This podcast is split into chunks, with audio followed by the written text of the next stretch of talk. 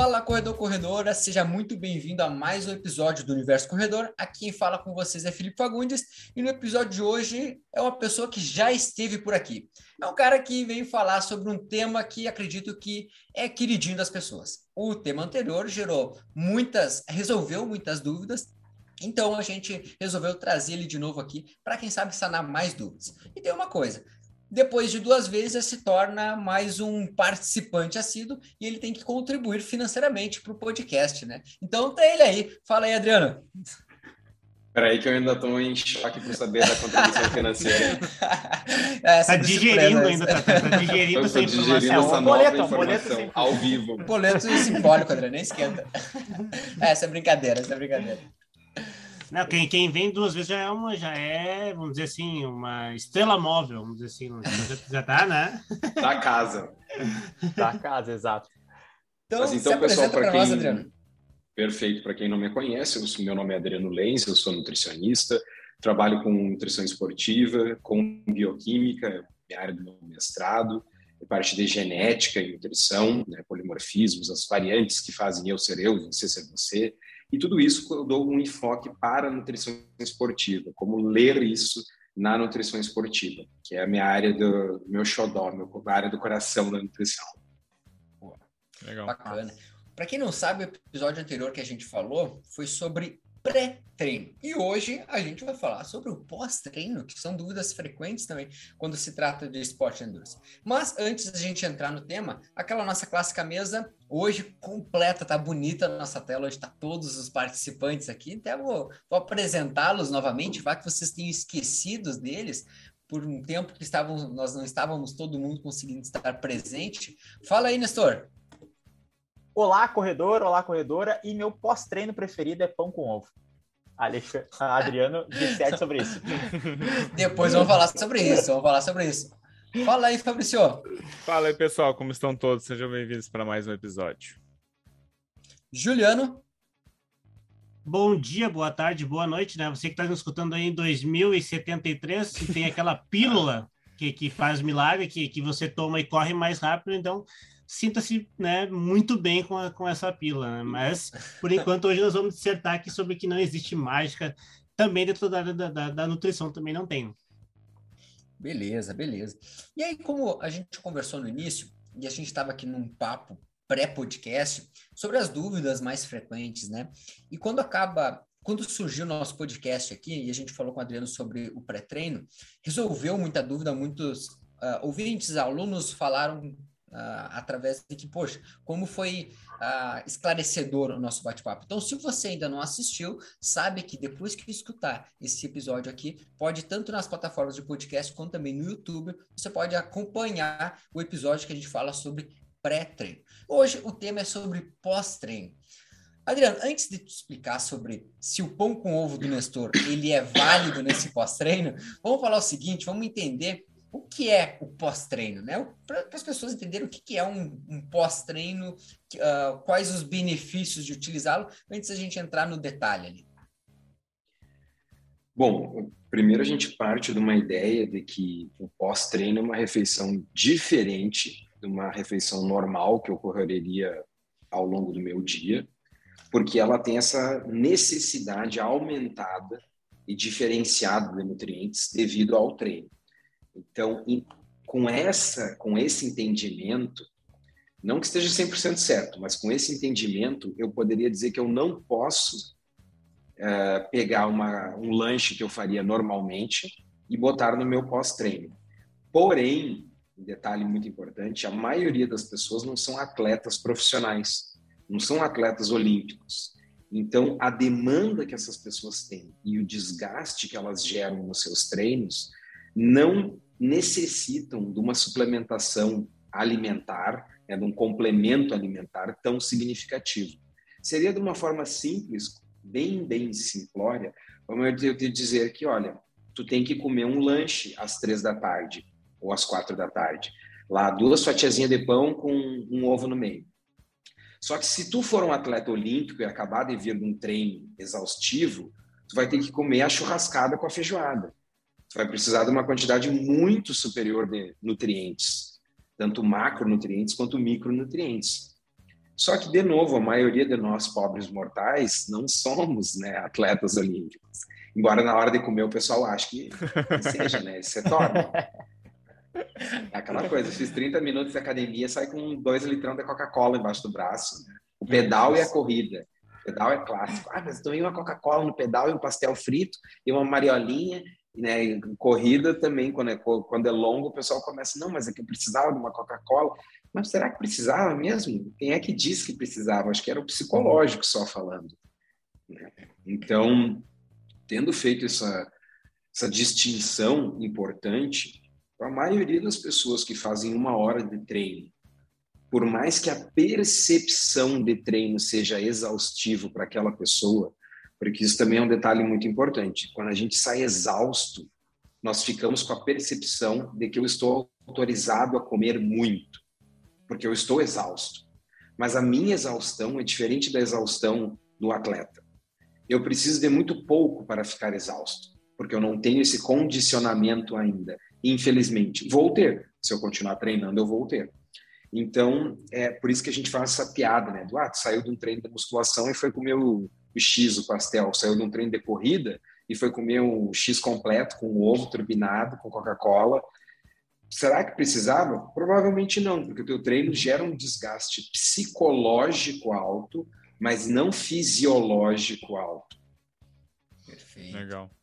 Adriano, bacana essa. E aí a gente já consegue ter uma ideia geral para as pessoas que estão nos acompanhando o que é e qual é a diferença principal, né? Porque, como tu falou, ele precisa de alguns nutrientes uh, ali que são também necessários para essa, essa questão da, recu da recuperação. É. Para a pessoa que está nos acompanhando, até ela deve estar tá se perguntando, tá, mas e aí? O que que realmente eu tenho que fazer, né? Tipo, uh, quais os nutrientes eles devem estar presentes nesse pós-treino? E vamos, vamos deixar bem claro que a pessoa, o pessoal que nos acompanha aqui é o pessoal da, da corrida, do endurance, né? Sim. Então, aquele, aquelas pessoas que estão aí já correndo os seus 5, 10 quilômetros, 21, 42, até ultramaratonas. Eu sei que tem ouvintes nossos já, que já me falaram que são ultramaratonistas.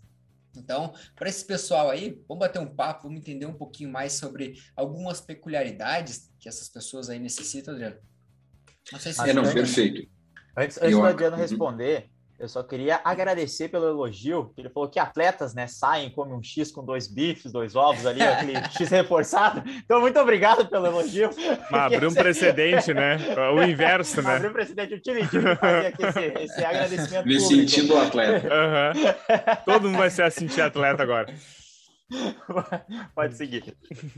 E isso, isso é muito interessante, né? Porque a nossa percepção de esforço ela nos leva a uma também uma autovalidação do agora eu posso comer.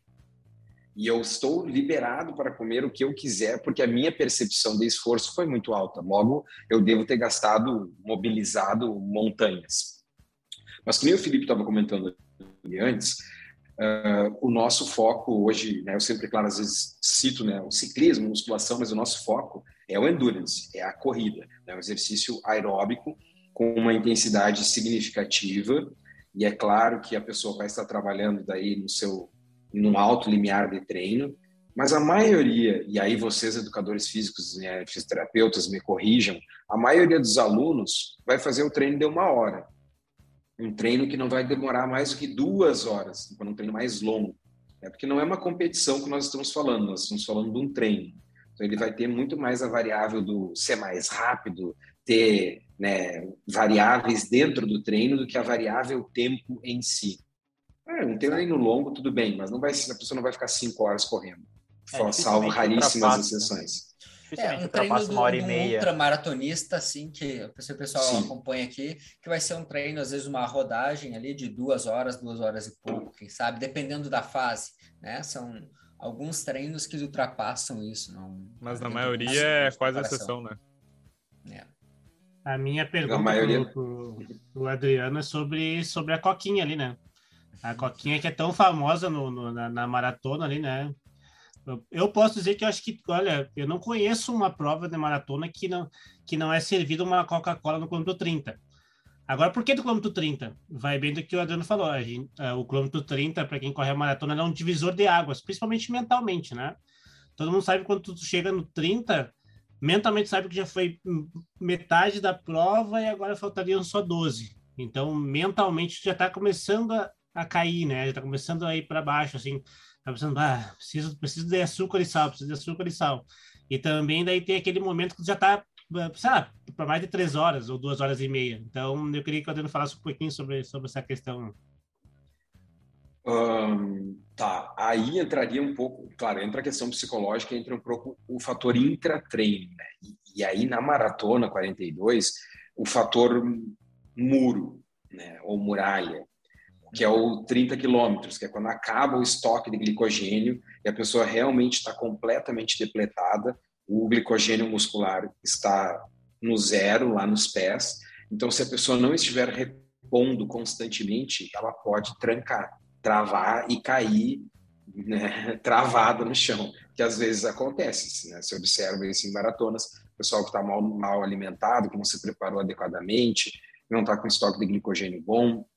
E aí entra essa necessidade meio instintiva de comer alguma coisa que tenha que vá repor a glicose, e aí entraria o refrigerante e o sal, que o refri tem sal.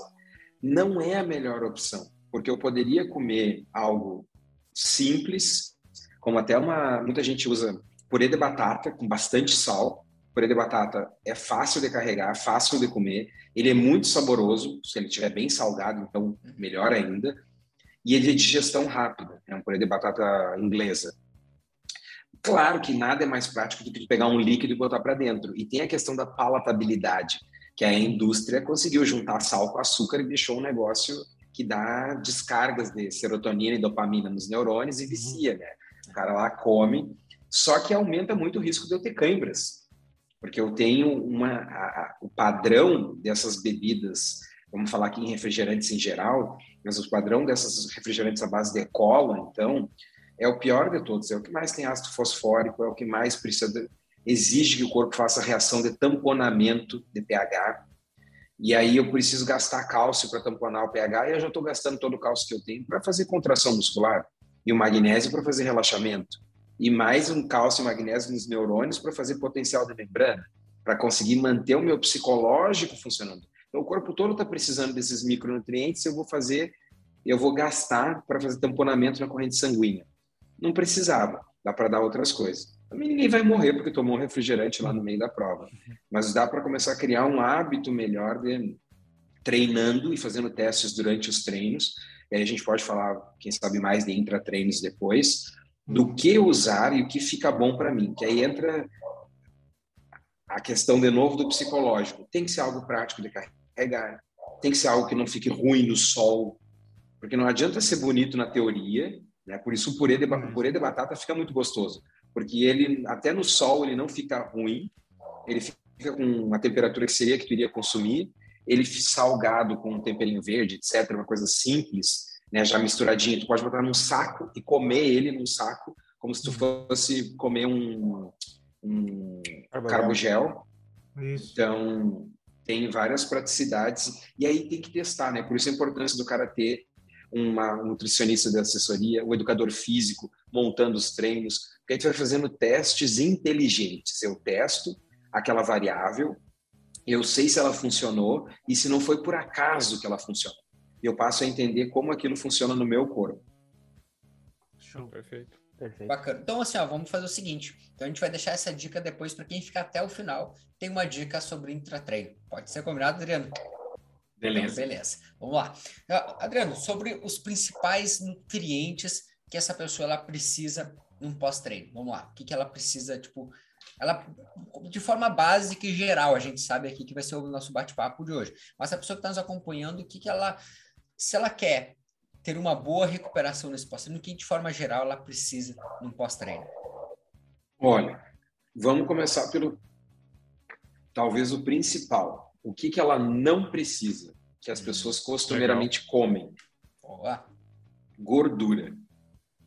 Gordura de má qualidade e em excesso. Porque geralmente o que acaba acontecendo é consumo de gordura, que aí entrou as brincadeiras que a gente fez, né, do X, da, do pastel, da uhum. pizza, era tudo que aquela pessoa não precisava, especialmente se eu não estou falando do atleta.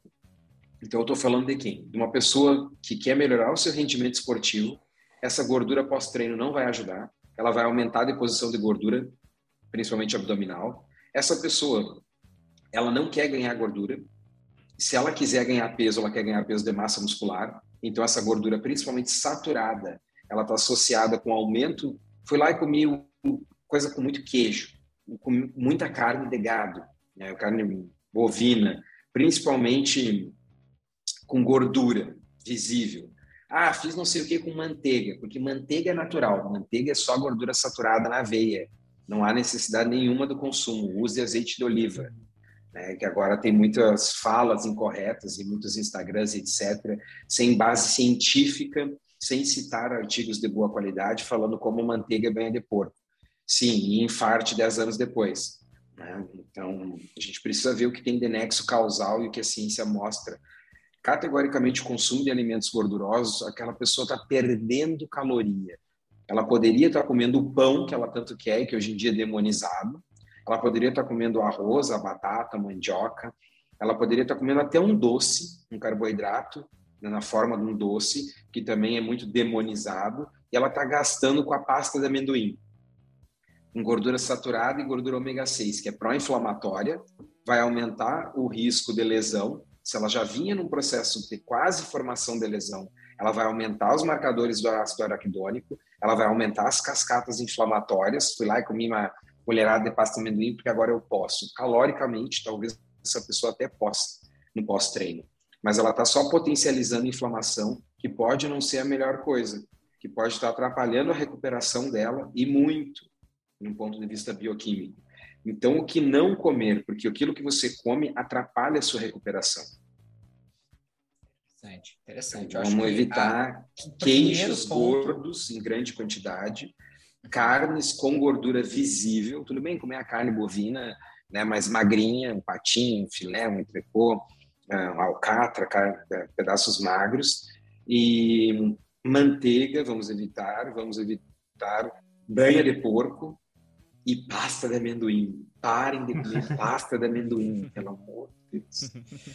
E acho que isso tem muito a ver com a indústria, né, Adriano? Tipo, por um tempo muito se, é, se teve essa questão da, da indústria trazendo sobre ah, pós-treino a pasta de amendoim, pós-treino a pasta de amendoim. Tipo, uma forma, a, a pasta de amendoim com whey, pasta de amendoim com isso, com aquilo, uma forma de gourmetizar isso aí, né? E aí, claro que a pessoa que não tem essa informação, que não escuta o universo corredor, ela não sabe. Ela não vai saber. Então, ela tem que estar tá escutando o universo corredor para ter essa clareza. Então, já é. sabe, se está escutando e tem alguma alguma dúvida, algum amigo que também come passa de amendoim pós-treino, manda para ele e não fala nada, só diz, ó, escuta.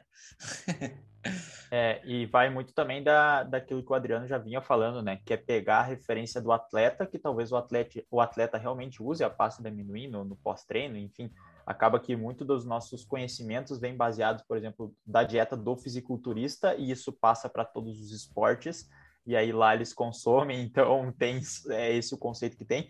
Mas aí eu queria te perguntar, Adriano, tinha falado antes de, de terminar, não necessariamente terminar o treino e fazer o lanche.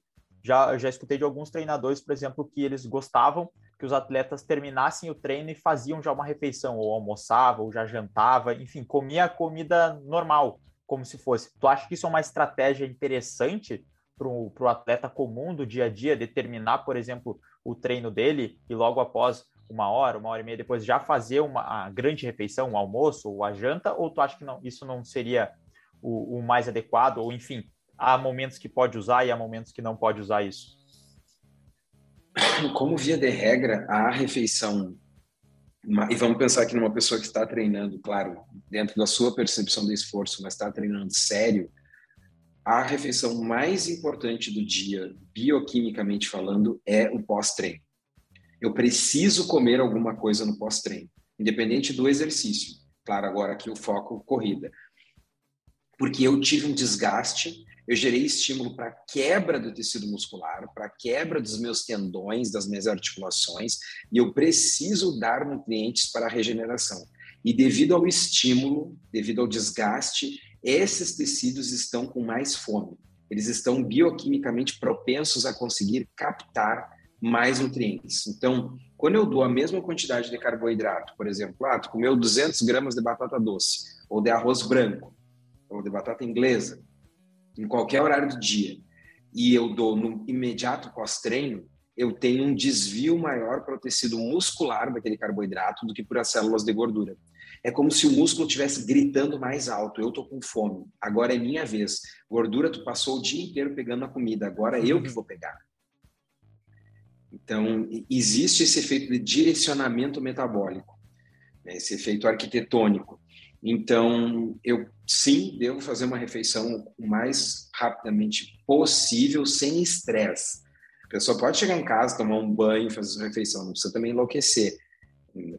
Clássico da academia, né? Ah, eu tenho que tomar o shake de whey na academia ainda, não posso nem chegar em casa. Não, vai para casa, toma o teu banho, faz a comida normal, comida, comida, senta e come. O que, que a pessoa não pode fazer? Agora que tem o modismo do jejum intermitente pessoa não pode, em hipótese alguma, fazer exercício e entrar em jejum. Jamais. Eu preciso fazer o exercício e eu já peguei muitos pacientes que faziam isso para potencializar, na, na, mentalidade deles, né, achando que é potencializar o gasto de gordura. Na verdade, o que estou fazendo é muito catabolismo muscular. Então, não, eu preciso pelo menos uma refeição para poder ir dormir. Outra coisa, ah, mas eu chego muito tarde do trabalho, fui treinar e aí eu chego em casa sem fome, vamos supor. Tem pessoas que pós-corrida ficam sem apetite, vão ter só várias horas depois, né? Esse efeito oxígeno de rebote. Uh, e não comi nada e fui dormir. Não, vamos pensar numa estratégia então de uma batida, de um shake líquido, né? Mas eu preciso sim consumir em torno de duas horas após o meu término do exercício, consumir algum alimento. Em torno então de duas horas. Até duas horas. Até, Até duas horas. horas é o ideal. É o ideal. Uhum. Então, então, seis horas é o limite absoluto, mas o ideal são duas horas. Tanto que o nosso tecido muscular consegue captar glicose na, mesmo na ausência de insulina no, no imediato pós-treino. De tanta necessidade que aquele tecido muscular está para o carboidrato. É o horário que a pessoa vai poder comer carboidrato com tranquilidade e saber que não vai virar gordura. Pelo menos não vai virar tanto. Né? que é o horário que se a pessoa comeu o doce de leite, o leite condensado, não vai virar tanto gordura, vai virar muito mais glicogênio para o tecido muscular, nutriente para esse músculo. Aí, claro, também tem a quantidade, né? Talvez o treino da pessoa permita que ela coma uma colher de sopa de leite condensado. E talvez o treino do atleta permita que ele coma a lata toda. É outra coisa também bem, bem importante é o, é o, o, período que é feito esse treino. Por exemplo, nós aqui da corrida lidamos com dois grandes públicos, né? O pessoal que treina pela manhã cedo, né? Depois, consequentemente, às vezes é muito tarde para o almoço. E o pessoal que treina à tardinha, que depois talvez seja na hora da janta. Então, são esses dois grandes públicos, que eu imagino que também tem diferença de o que, que vai ingerir, né, Adriano? Por incrível que pareça, os estudos eles mostram que embora o nosso metabolismo vá ficando mais lento ao longo do dia, ele vai desacelerando no final do dia para preparar para o sono. Tem os estudos em cronobiologia que estudam justamente isso, o cronos, né, o horário, o tempo, essa passagem do tempo e que horas comer o quê, mostram que a pessoa sedentária deveria comer um pouco menos, deveria comer no máximo umas três, quatro horas antes de dormir, não comer tão próximo do dormir, mas já no, na pessoa fisicamente ativa isso não vale. Se eu treinei de noite, eu tenho que comer, vamos supor que eu preciso de 400 calorias, eu preciso de 100 gramas de carne, mais 200 gramas de uh, batata doce, por exemplo. Estou dando um exemplo bem simples aqui, né? Claro. salada, legumes, um arroz com feijão. Peguei lá 100 gramas de feijão, 100 gramas de arroz, e 150 de arroz e 100 de carne. Eu fiz aqui, fechei aquelas minhas calorias, eu fecharia a mesma quantidade no almoço e na janta, porque quem vai determinar o desgaste é o treino.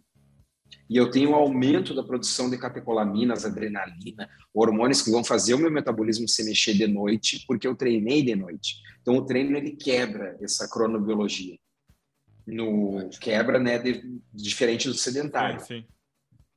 Sim, uh, daí outra coisa, por exemplo, se a pessoa que treina, por exemplo, treinou 6 horas da manhã e acabou o treino às 9 ou às 8 e ainda não, tá, não tem tempo para o almoço ainda, essa pessoa deveria comer alguma coisa ou o que, que tem que fazer até chegar no almoço, Sim. a pessoa não comer às 8 ou 9 horas da, da manhã? Pensando que nós queremos usar aquela janela de oportunidade de duas horas, o que, que eu sempre recomendo para os pacientes? Olha, até por uma questão de praticidade, que geralmente tu vai ter, treinar terminar o teu treino e daqui a pouco tu tem que ir para o trabalho, tem outras coisas para fazer. Não espera. Termina o teu treino, toma o teu banho, senta e come. Né? Meia hora depois, 30 minutos depois, não, não, não, porque daí tu já encaixa em sequência ao treino e já não esquece, não tem problema. E o bom também é que muitas pessoas, a maioria tem fome pós-treino, né? Uhum. Então vão acabar tendo fome perto a partir de uma hora pós-treino. Então já é um horário perfeito para a pessoa fazer, quem sabe, um café da manhã um pouco melhor. Aí entra a, a gente tem diretrizes para consumo de carboidrato pós-treino pensados em em reestoque de glicogênio muscular, não pensados em ganho ou perda de gordura corporal. Então, então são valores às vezes altos para uma pessoa que está só treinando uh, ali no seu dia a dia, três, quatro vezes por semana, ou às vezes até todos os dias, mas só tem aquilo de treino. Mas, como via de regra, é de 0,8 a 1,2 gramas de carboidrato por quilo de peso que se recomenda num pós-treino e 0,2 a 0,4 gramas de proteína por quilo de peso né, para a pessoa comer no pós-treino. Vamos, vamos fazer um número hipotético aqui. Ó. Se eu pegar um, uma pessoa com 70 quilos vezes... Quem é que tem 70 quilos aqui? Acho, acho que nem mais, acho né? que ninguém. acho que ninguém. 70, na casa dos 70 eu tô, eu tô. É, na casa dos é, 70 Na casa dos 70 tá todo mundo. Vamos botar um 80 aí, 80 então? É, eu tenho 80. Vamos botar um 80. Ó, então 80 o, o teu Juliano, vamos lá. Consultoria para Juliano. O teu teor de carboidrato variaria, iria variar de 0,8 de 64 gramas de carboidrato até 96 gramas de carboidrato. E só para o pessoal Seria entender... o 0,8 a 1,2. Só para o pessoal entender o que equivaleria a 64 gramas de carboidrato, assim, por exemplo, em arroz branco, só para que a pessoa tenha mais ou menos uma noção dois, do que é isso. Dois pães franceses. Dois pães franceses, beleza. Dois pães franceses é, é, Juliano, tu tá se passando, Juliano. Brincadeira. Mas assim, a mais, isso, isso também a gente não pode esquecer que equivale a só o carbo já deu 300 calorias. Então não dá para esquecer que se a gente usar essa recomendação, que é uma recomendação para melhora do desempenho esportivo, você que está nos escutando, pega o seu peso e multiplica por 0,8 você vai ter a quantidade mínima de carbo recomendada, e se você multiplicar por 1,2, vai ter a quantidade máxima de carbo recomendada para a melhora do desempenho esportivo. Só que mesmo esse mínimo, muitas vezes é muito. Pensando assim, numa mulher que tem que gastar 1.800 calorias no dia, só esse pós-treino vai ser 500, vai ter umas 500 é. calorias, se eu somar a proteína com, a, com carboidrato. Então vai ser grande parte do dia dela. E se essa mulher que está treinando também precisa reduzir um pouco de gordura, ou esse homem, tanto faz, daqui a pouco essa pessoa está comendo 1.500. Vamos inventar um número para ficar bem fácil. E o pós-treino é 500, sobrou muito pouco para distribuir, uhum. sobrou só mil para distribuir no resto do dia inteiro. Então, por isso a importância também da gente ter isso bem calculado. Tá. Legal, legal, legal. É, isso, isso gera uma complexidade, né, Adriano? Porque está mostrando uma, uma, uma, forma de personalizar essa, esse cálculo, né? Uma forma de a pessoa ter um, um conhecimento bem super importante. E aí, é claro, é claro que aí eu, eu te pergunto, assim, do, no, no ponto de vista, uh, acho que podemos dizer leigo sobre a questão da, da nutrição, que as pessoas, elas, muita, muitas delas, às vezes não, eu, eu já escutei de, de outras pessoas, a, o que, que, é um carboidrato, o que, que, é uma proteína, o que, que, é uma gordura, tá? Então, é, é bem comum mesmo de algumas pessoas sim, sim. perguntarem. Então, acho que para aquela pessoa leiga, no ponto de vista bem leigo, assim, dá alguns exemplos de carboidratos e proteínas. O que, que tu acha? Pode ser? Perfeito. Carboidratos de ótima qualidade para nós usarmos após o término do treino. Arroz, seja ele para o pós-treino, seja ele branco ou integral. Uh, granola, mas cuidado com a granola, porque a quantidade dela é bem pequena, porque ela é super calórica. Né? Ela é um daqueles alimentos que enganam, que as pessoas comem para emagrecer e, na verdade, só serve para engordar. Porque ela tem muito caloria e muito É ela- pouca quantidade. Ela é boa com. Ela é boa com. Iogurte. Com iogurte. Quem é, vende exato. granola. Quem vende. O, o pão francês, né? a batata doce como inglesa. A batata inglesa tem um índice glicêmico muito parecido com a batata doce. É praticamente idêntico. Existe, foi ocorreu um endeusamento da batata doce, mas na verdade a doce e a inglesa são quase idênticas. Macarrão, de preferência um macarrão integral. Então são carboidratos mandioca e são carboidratos excelentes. E proteínas, carnes, frango, porco, peixe, né, car- a carne bovina, ah, atum, sardinha, que são super práticos, dá para comprar em, em água ou em óleo, tirar bem o óleo, é uma coisa fácil que já está pronta, dá para deixar ovos, queijo Minas, queijo ricota, que é o queijo mais barato que existe e com o mais teor proteico de todos, Hum, e fica super bom, por exemplo, misturado com ovo. Então, são fontes de proteína excelentes. A proteína, de uma forma sim, bem simplista, assim, para dar uma dica geral para o pessoal, daria para dizer, tanto para homens quanto mulheres, que uma média de 30 gramas é uma quantidade excelente, de forma bem geral, né, sem fazer muito cálculo. Uhum. É uma quantidade excelente para o pós-treino.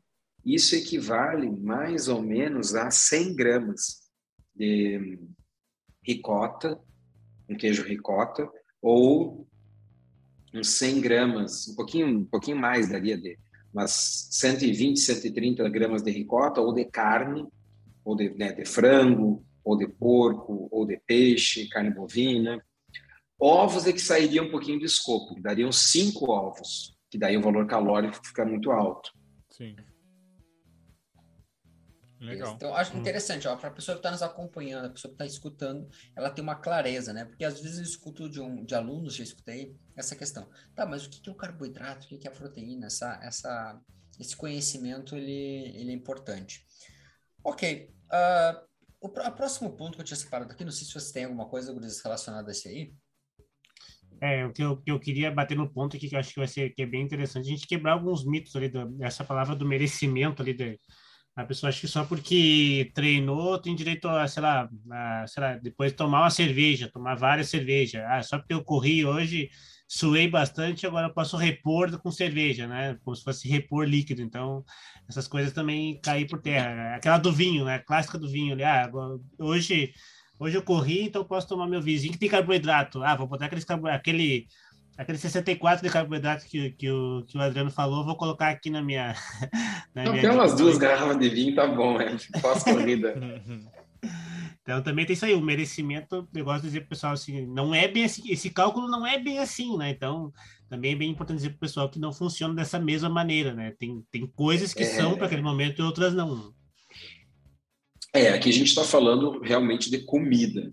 Né? Esses alimentos, alimentos que contêm álcool não contam como comida, né? porque o álcool é extremamente nocivo para o processo de recuperação muscular, para o processo de recuperação articular, ele desidrata as articulações, é péssimo. Então, não, não conta como comida. Do ponto de vista nutricional, é lixo. Jamais eu vou botar no pós-treino que o meu corpo vem de um, de um desgaste, de um, né? vem cansado, e aí eu vou ter que pedir para o corpo lidar com mais aquilo.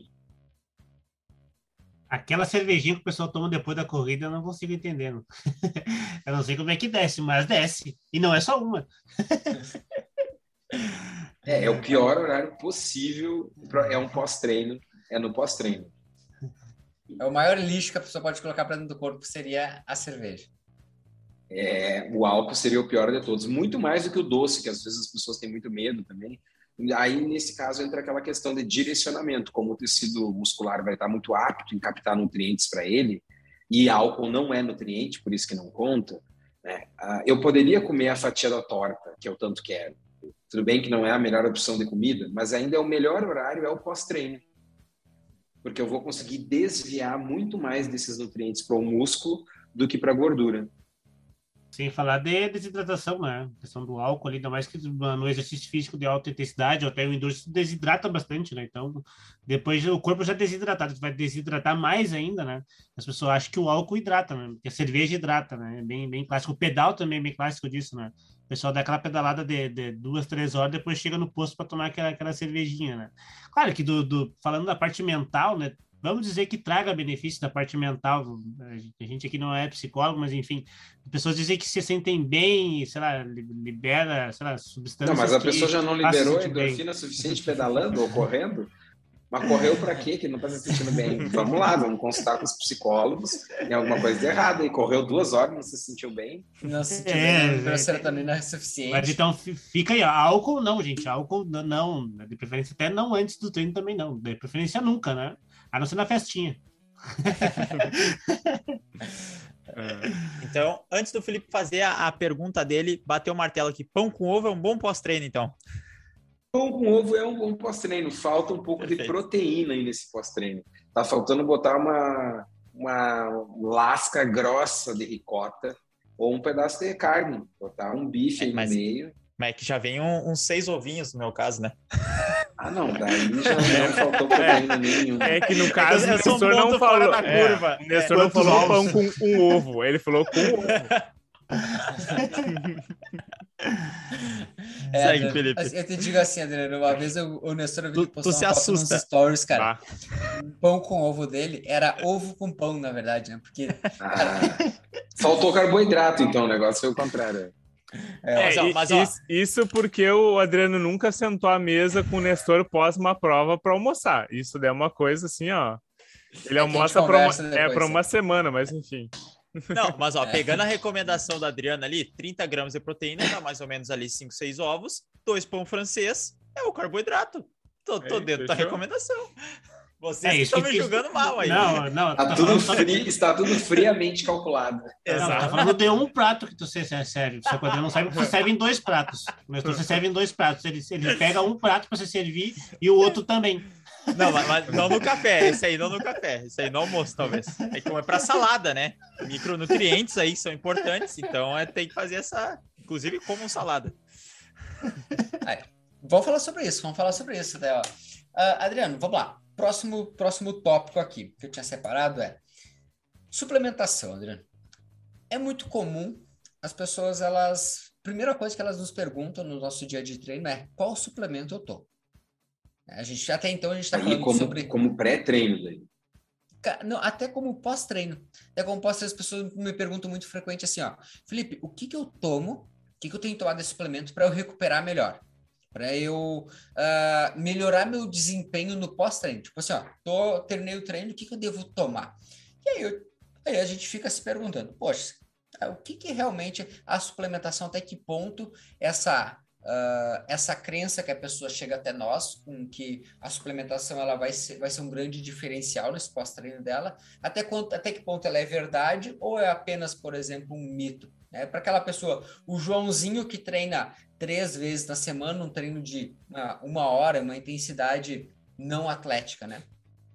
É, é que eu acho que antes de, do Adriano comentar, é que às vezes o pessoal tem muito isso de ter que suplementar antes ou depois do treino, que não existe uhum. comida, tem que ser um, um suplemento, algo mágico suplemento. que resolva. Então, por isso que às vezes perguntam muito de suplemento para nós. E aí o Adriano vai conseguir responder melhor sobre isso. É, eu acabo usando o suplemento com os pacientes como um complemento, né? Porque é para isso que ele existe. Olha, eu acordei de manhã, fui lá e corri, mas eu já fiz o meu café da manhã antes, por exemplo, e eu tenho agora que chegar em casa e tomar um banho e sair correndo para o trabalho.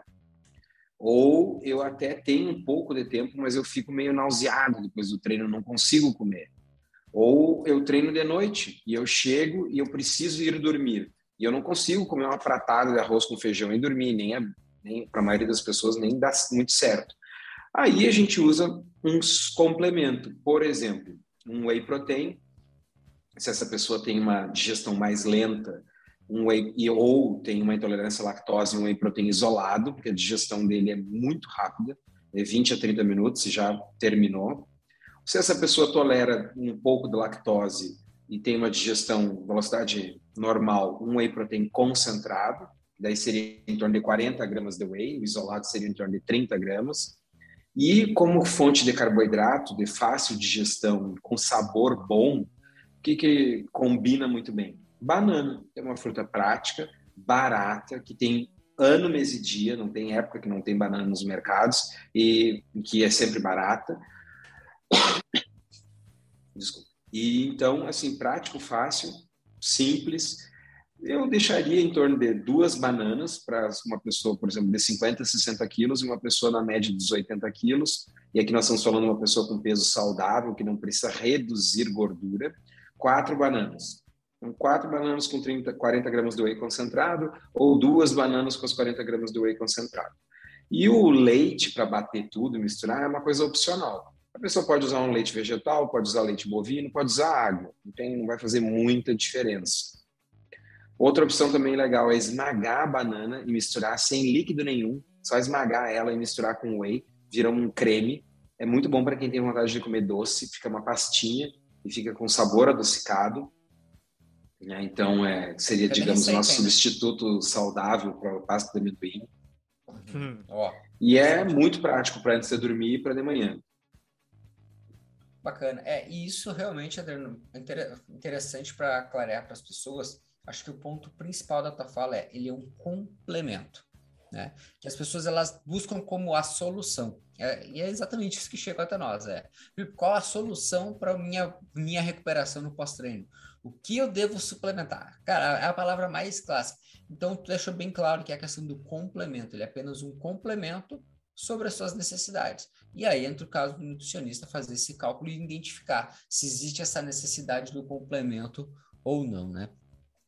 Adriano, uma, agora a questão também uh, que as pessoas têm, acho como uma, uma dúvida frequente para nós, no, não sei se com os guris também isso acontece no dia a dia, é sobre o principal também que entra nesse aspecto da, da nutrição, que é a questão da hidratação nesse pós-treino.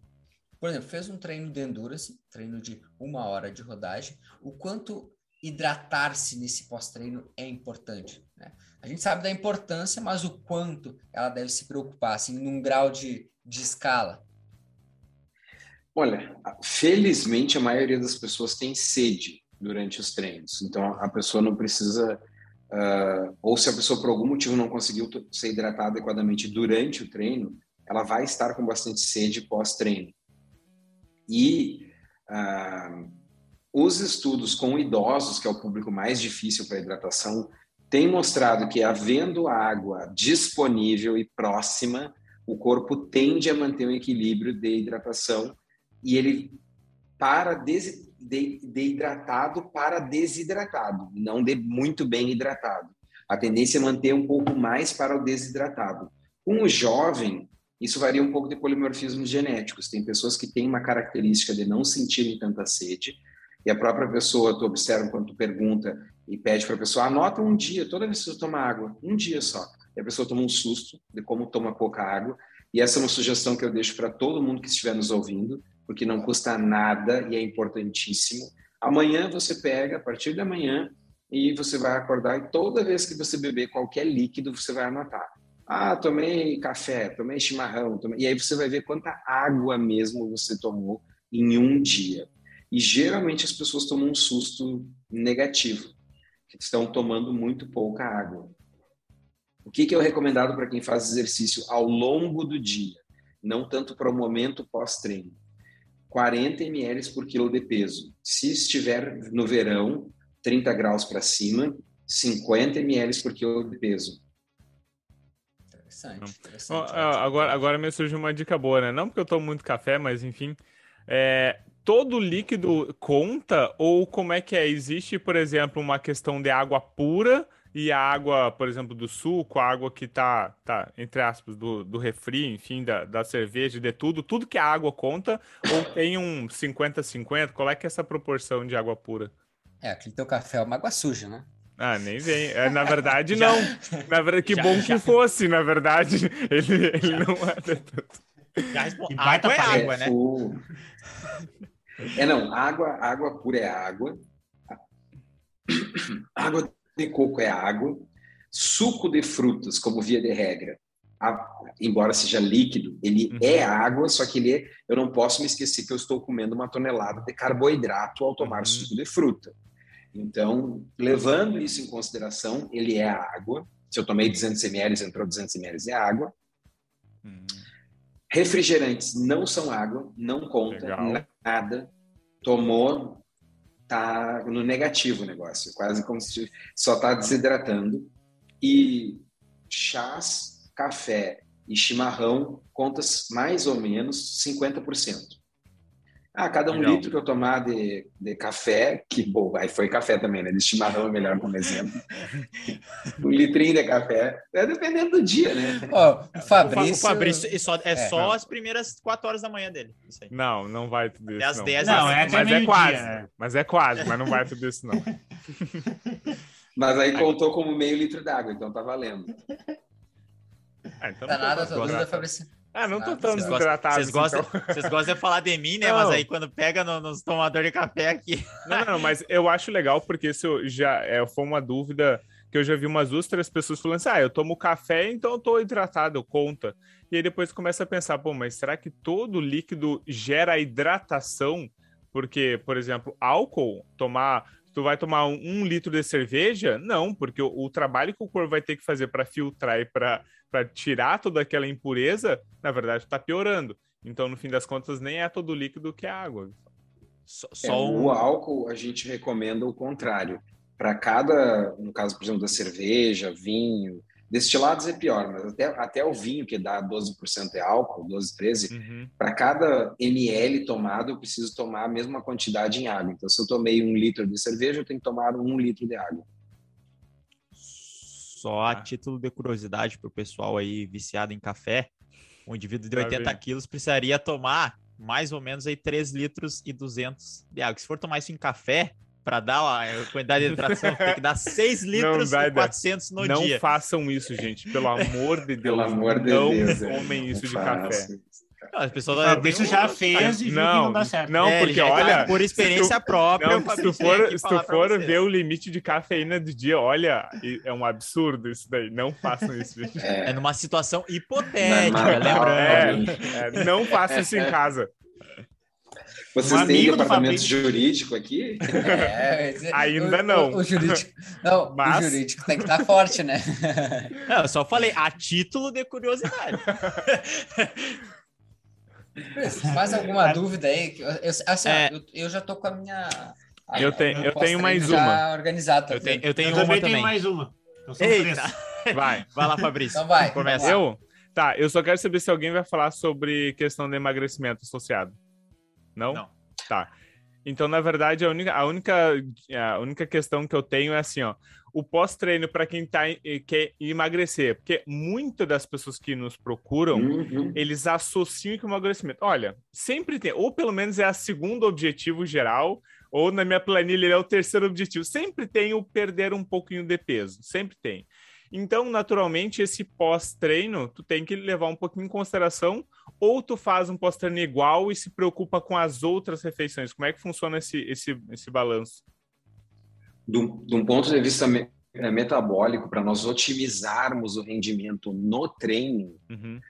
para o paciente que não é atleta, tem, tem duas abordagens. Eu posso fazer um pós-treino igual e digamos que vai consumir 500 calorias e essa pessoa tem as a duas mil para comer no dia, ou 1.500, isso vai representar né, 30% do dia da pessoa, e ela vai ficar com muito menos para ser dividido ao longo do que sobrou do dia. Como eu posso fazer uma divisão mais equinânime, mais equilibrada, e aí usar aquele exemplo do, sim, um lanche normal pode ser o seu pós-treino, porque você não é um atleta.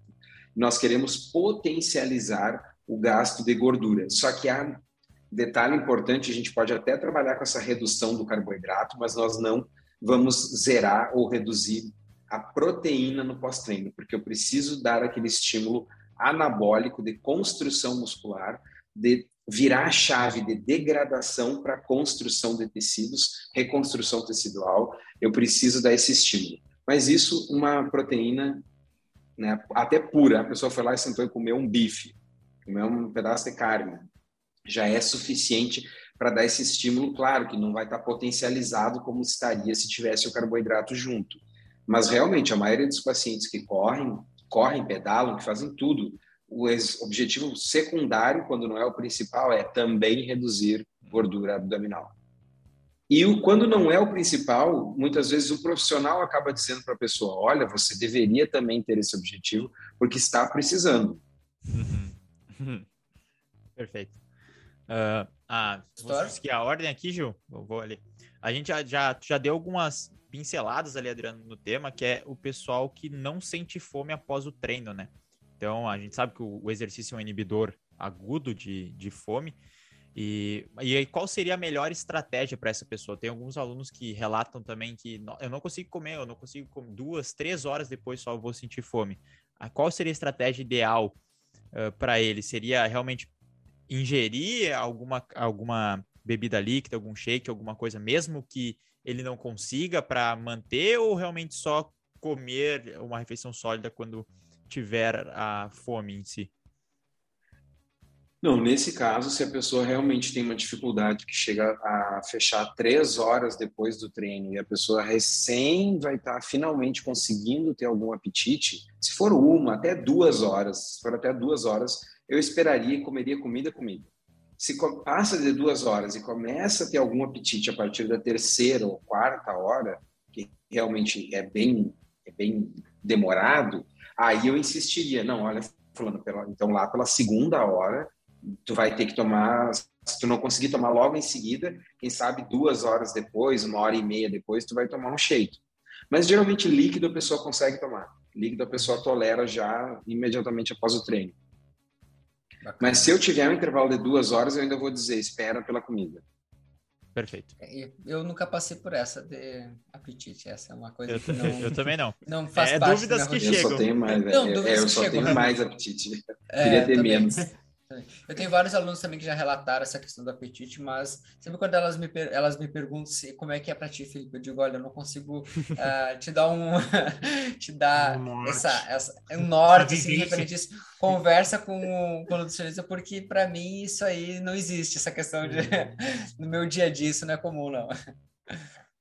Tá. Na minha pergunta, então, para o Adriano, é sobre essas bebidas ah, vamos dizer que a gente consiga um patrocínio aqui, né? Vamos, seja pelas as bebidas tipo da Gatorade e 9, como reposição de um pós-treino. O que, que tu acha sobre, sobre?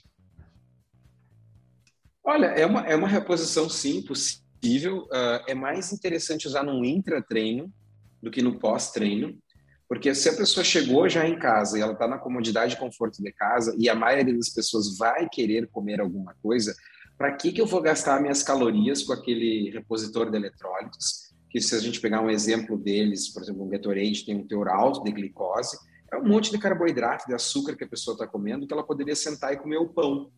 E, e, é um alimento que as pessoas costumeiramente dizem: nossa, tudo que eu queria era poder sentar e comer um pão, mas não posso, porque o pão é o vilão. Bom, estou te dizendo que o pão não é o vilão, não vai te matar, né?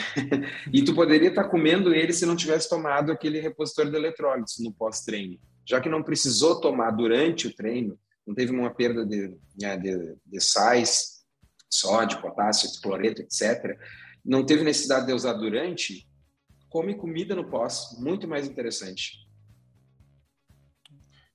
É, eu tenho bastante perda de sais, né? Eu, eu, eu, eu, se tu pegar um bife depois de passar em mim, já tá pronto para botar na, na, na, na, no fogo. Mas aí a pessoa Mas... pode aproveitar para se hidratar, né? Beber bastante, beber água, beber água e comer uma comida salgada. É. Cara, é, o, o, Juliano, a última maratona que eu vi o Juliano chegando, Adriano, o Juliano era branco. Cara, o cara ficou branco, branco, branco. Olha a minha cor, olha a minha cor. Você tá vendo pelo YouTube, assim, olha a minha cor, imagina o branco. É. Que é uma coisa bem difícil de acontecer. Né? Mas acontece. Todo o sódio do corpo, foi todo o sódio do corpo. Exatamente. Tá bom, não gasto com, não gasto com o sal da, do churrasco de domingo. Só passo a carne minha. Mas, tá mas, só, mas só tu come aí, né? É, é um ponto a ser levantado. exato. O churrasco da Proelite não é, é salgado com isso aí, não. É, papo, papo louco esse. Adriano, cara, ah, agora então a dica para finalizar a defesa, Adriano, a dica para quem ficasse até o final que a gente disse, né, do intratreino, é aquela coisa assim, bom, vamos lá, vamos finalizar nosso podcast com essa super dica do intratreino aí. Olha, um, já que nós citamos, né, agora eu vou falar bem, vai que vocês ganham, né, a, o patrocínio, então vamos falar bem. Um intratreino possível e que funciona muito bem é o Gatorade, Powerade, etc. Qualquer um que quiser patrocinar, então o pessoal que está aceitando. Exato, e... isso aí. Vou clipar essa parte. Alô, grandes marcas. É. Alô, grandes marcas, nos, nos descubram. E, e não, e realmente funciona. É um excelente intratreino, que tu tem um bom teor de carboidrato, tu tem ali um pouco de cloreto, de sódio, de potássio, e é fácil do cara carregar. Porque o problema de comer comida durante uma corrida é que muitas vezes não cai bem porque o volume é muito grande e é, não é prático do cara carregar. Porque tu quer carregar o quê? O mínimo possível de coisas contigo. Outro intratreino muito prático, que é muito comum, é os carbogel. Mas nem todo mundo tolera, principalmente em treinos longos. Começa a ficar enjoativo aquilo ali, começa a nausear. Então, um, um intratreino que eu recomendo muito, que eu já citei para vocês, é, batata, é purê de batata. Tu bota num saquinho alimentício e come que nem um carbogel. Purê de batata com bastante sal. E fica uma delícia. Um dos não fazer, na minha opinião, paçoca. Que a gente também tem, tem que falar dos não fazer. Parem de comer amendoim. É. Amendoim é pura gordura ômega 6 altamente pró-inflamatória. Não tem por que comer o amendoim num momento pró-inflamatório como treino. Não há necessidade de estar aumentando muito o estímulo de cascatas de inflamação que podem desencadear, daí pelo estresse mecânico, uma lesão. Potencializar já o estresse mecânico pró-lesão do treino. Então não façam isso. O amendoim é bom só para quem vende amendoim. Comam então as, a banana desidratada, fruta desidratada, aquelas mariolinhas de banana pura, né, que é só carboidrato puro. Não tem por que adicionar gordura, porque amendoim é isso, gente, é só gordura. Então coma pelo menos carboidrato puro. Perfeito.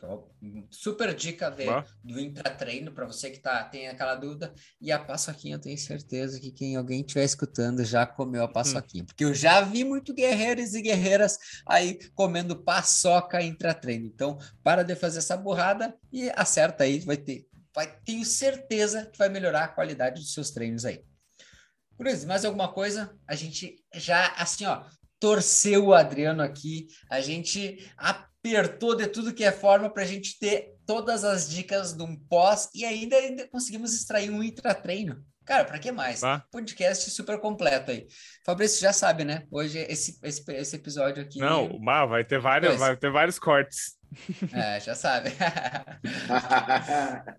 vamos que vamos, então. Adriano, quero agradecer a participação. Antes da gente encerrar, deixa ali teu contato, manda, coloca aí para o pessoal que estiver acompanhando aonde te encontra, aonde tu mais está uh, no teu dia a dia, vamos dizer, de redes sociais. Maravilha. É Não, então, perfeito, pessoal. Vocês podem me acompanhar no Adriano Lens, com Z, L-E-N de navio, Z, no Instagram. No Google tem o meu site, Adriano Lens, né, com todas as informações, com vídeos, e nessas duas plataformas, no site tem todo o institucional, como eu trabalho, os consultórios, e no Instagram tem o dia a dia. Perfeito, perfeito. E lembrando, né, atendimentos presenciais e online. Presenciais em Santa Maria e Porto Alegre, Rio Grande do Sul, ambas, e online para o mundo inteiro. É, Adriano que, que tem alunos de vários lugares do, do Brasil e do mundo, né?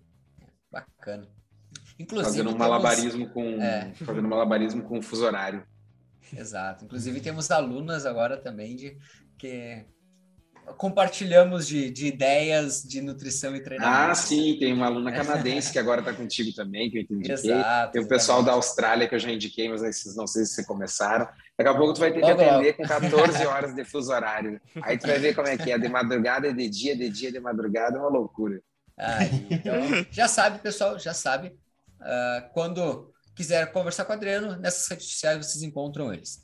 Mais algum recado final, Gurizes? Acho que é, tomem água, comam bem, pré-treino. Não então bebam, não bebam. É, com vegetais. Perfeito. Então, se você ficou com alguma dúvida, e, assiste peraí, o episódio peraí. anterior. Então é importante, não bebam 6 litros e 400 de café.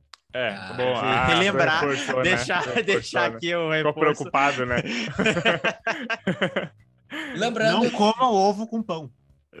oh, que isso, que isso. Lembrando todos, escutem o episódio anterior se ficou alguma dúvida sobre pré-treino, pós-treino, entre-treino, tá aqui. Compartilha com os amigos, compartilha com aquele seu grupo de corrida, que eu tenho certeza que você vai evoluir ainda mais aí na sua corrida. Então a gente se vê no próximo episódio. Sigam nas redes sociais o arroba Elite Assessoria, o arroba Programa Corrida Inteligente e também os arrobas dessa galera aqui linda, maravilhosa e que traz conhecimento para vocês toda semana. Então, fiquem com Deus e até mais, gente. Valeu! Valeu, Valeu pessoal. pessoal. Valeu. Eita.